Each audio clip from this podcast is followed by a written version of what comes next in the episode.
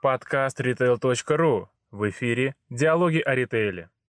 Герман, сколько торговых точек насчитывает ваша фирменная розница и в каких регионах э, в географическом плане вы работаете? На текущий момент это 93 точки, они находятся в Москве, Подмосковье, а, в Рязани, непосредственно в городе Рязань, а, плюс а, в Мурманске и в области, и Санкт-Петербурге. Как мы поняли из вашей презентации, вы планируете вашу фирменную розницу трансформировать. Вот как она выглядит сейчас и что вы планируете с ней сделать?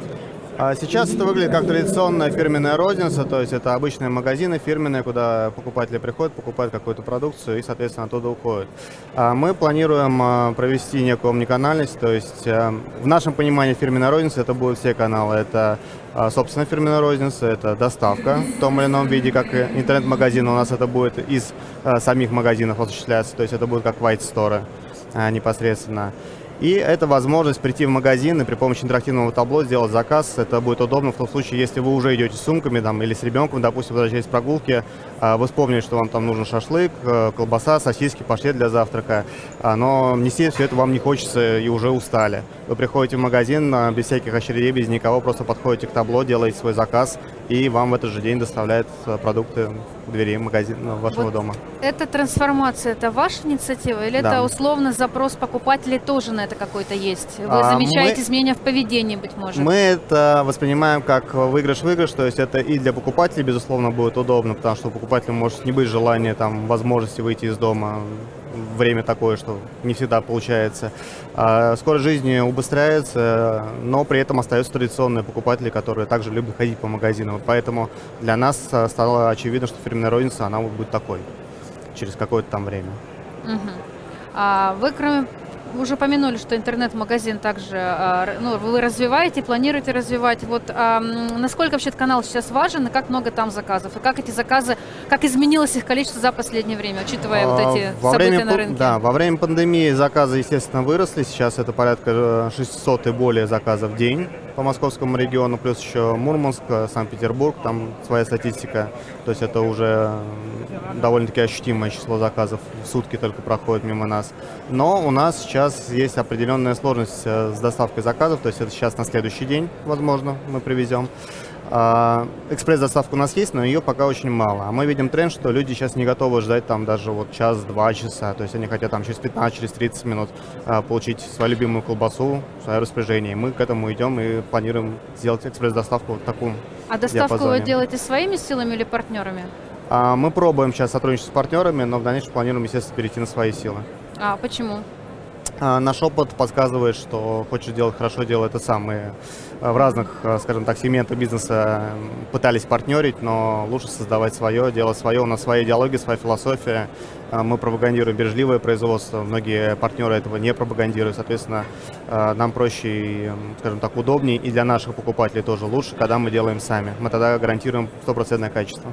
Насколько а, сложно продавать колбасу через интернет? Все-таки это продукт, который, наверное, ну не то что как помидоры на рынке прям перетрогать, но все равно это есть какие-то наверняка нюансы. Поделитесь, пожалуйста, если они есть. А, на самом деле не так сложно, как может показаться. У нас довольно большое количество покупателей. Это покупатели в возрасте, это бабушки, дедушки, там 60 плюс. В онлайне? А, да, в онлайне. А у нас это было очень гибко. Мы начинали не просто как э, другие модели, просто вот сайт и разбирайтесь там как хотите. У нас был телефон, у нас до сих пор есть диспетчер, куда бабушки звонят спокойно и заказывают по старинке, как им удобно, через телефон.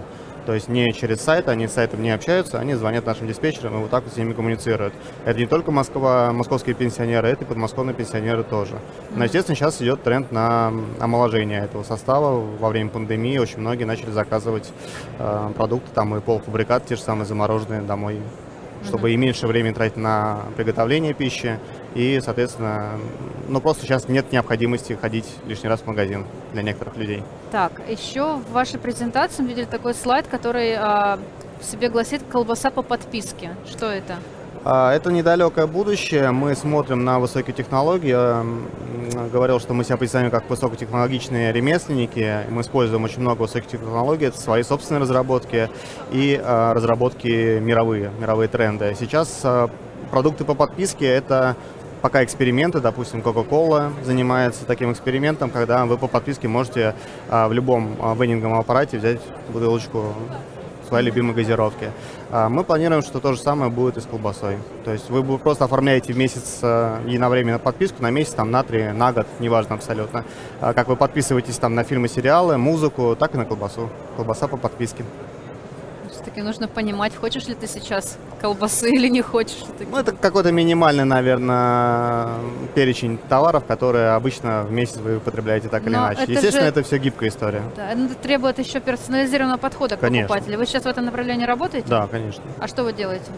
А Мы сейчас э, рассматриваем вообще потребление нашего покупателя, то есть анализируем вообще нашу ассортиментную линейку, что востребовано покупателями, что не востребовано, что наиболее э, часто берут люди. И, соответственно, из этого мы уже будем какие-то первые подписки, скажем так, оформлять, предлагать людям.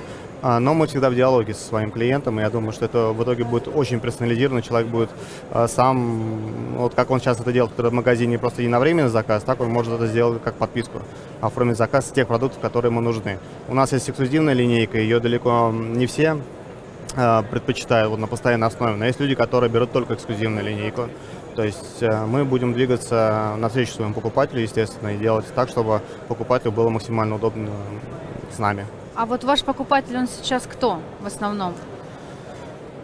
Ам, Сейчас портрет покупателя, наверное, нельзя так вот сфокусировать, как-то описать, э, зажать какие-то рамки возрастные, допустим, или какие-то другие рамки. То есть это максимально широкий круг людей, которые э, для себя ценят качество продукта, безопасность этого продукта, то, что они едят. Они вообще ценят то, что они едят, смотрят на это. А, И, конечно же, безусловно, они ценят вкус и разнообразие. Мгм. А если говорить про персонал, вот в магазинах фирменной розницы, насколько, понимаю, как, как правило, всегда эти люди должны быть максимально подкованы э, в ассортименте. А насколько там велика текучка, как, насколько трудно обучить, вообще найти, обучить нового человека? А, У нас так сложилось, что все наши сотрудники и продавцы в том числе, они очень лояльные компании. У нас есть люди, которые работают а, 10-12 лет в компании, то есть текучка, я не скажу, что нулевая, но близится к этому показателю, ее практически мы не наблюдаем. А, У нас сотрудницы, в основном это сотрудницы, а, они, скажем так, очень ценят а, то место, где работают, и в первую очередь они э, всегда говорят, мы делаем анонимные э, опросы наших э, сотрудников, чтобы понимать, насколько они удовлетворены работой. И они всегда говорят, что им не стыдно за то, что они продают, именно поэтому они работают у нас, а не у наших там каких-то конкурентов условных. То есть качество продукции здесь очень важно для наших сотрудников. Вы говорили, что у вас несколько а, сместятся фокусы именно, что это фирменная розница, вам не канальность. Получается, какие сейчас у вас основные каналы сбыта будут? Как вы можете их обозначить? Сейчас они разделены, то есть это, собственно, фирменная розница, это интернет-магазин, это э, канал Хорика, который направлен на рестораны, сети АЗС, кафе и отели. Ну вот сейчас отели немножечко начинают набирать Но вы обороты. работаете только в рамках вашего бренда. Под СТМ не планируете работать? Мы работаем, э, если говорить, э, что мы выступаем в роли э, производства, которое делает СТМ, да, мы работаем с Вкусвилл, допустим, или с Перекресток. А что, если говорить про расширение нашего ассортимента через, в том числе, СТМ, мы это планируем тоже делать, да. Но это будет суббренд, то есть это не будет окраин в чистом виде. А по какой причине суббренд, а не окраина? А В чем мы- основные сложности сейчас работать под СТМ с сетями?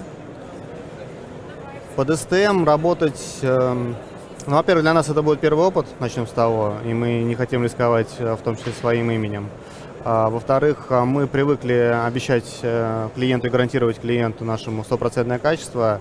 А с СТМ а, тут все зависит еще очень сильно от э, второй стороны, от партнера, от его производства. Мы, конечно же, будем проводить инспекцию производства, конечно же, это будет контроль, но мы понимаем, что может случиться всякое, и тут немножечко, в том числе, наша безопасность. Если мы увидим, что там СТМ, допустим, не может обеспечить то качество, к которому привык наш покупатель, то мы, естественно, скорее откажемся от СТМ, чем будем кормить покупателя некачественной продукцией. Если коротко обозначить фокусы на ближайший, скажем, ну, допустим, год или три года, то что бы вы выделили в первую очередь? А Если говорить про канал продаж, об этом Ну, в целом. А, Если говорить про канал продаж, то это, конечно же, омниканальность, это активное объединение тех каналов, которые сейчас э, долгое время существуют э, обособленно, каждый сам по себе. А, Это будет в дальнейшем одна большая дружная семья, один канал для нас, это будет фирменная розница. Это, конечно же, тренд на H2H, человек для человека. Это а, тренд на D2C, то есть а, без посредников мы напрямую нашему покупателю предоставляем ту продукцию, которую он любит, получаем от него обратную связь. То есть это будет э, тренд, как э, в свое время были ремесленники и покупатели, вот сейчас это как ремесленник 2.0 и покупатель. То есть э, через высокие технологии, но все равно осталась основная мысль, что колбасу и мясо вы покупаете там у колбасника, молоко у молочника, хлеб у пекаря, например. То есть для нас это очевидно тренд на ближайшие пару лет. Спасибо большое. Спасибо вам.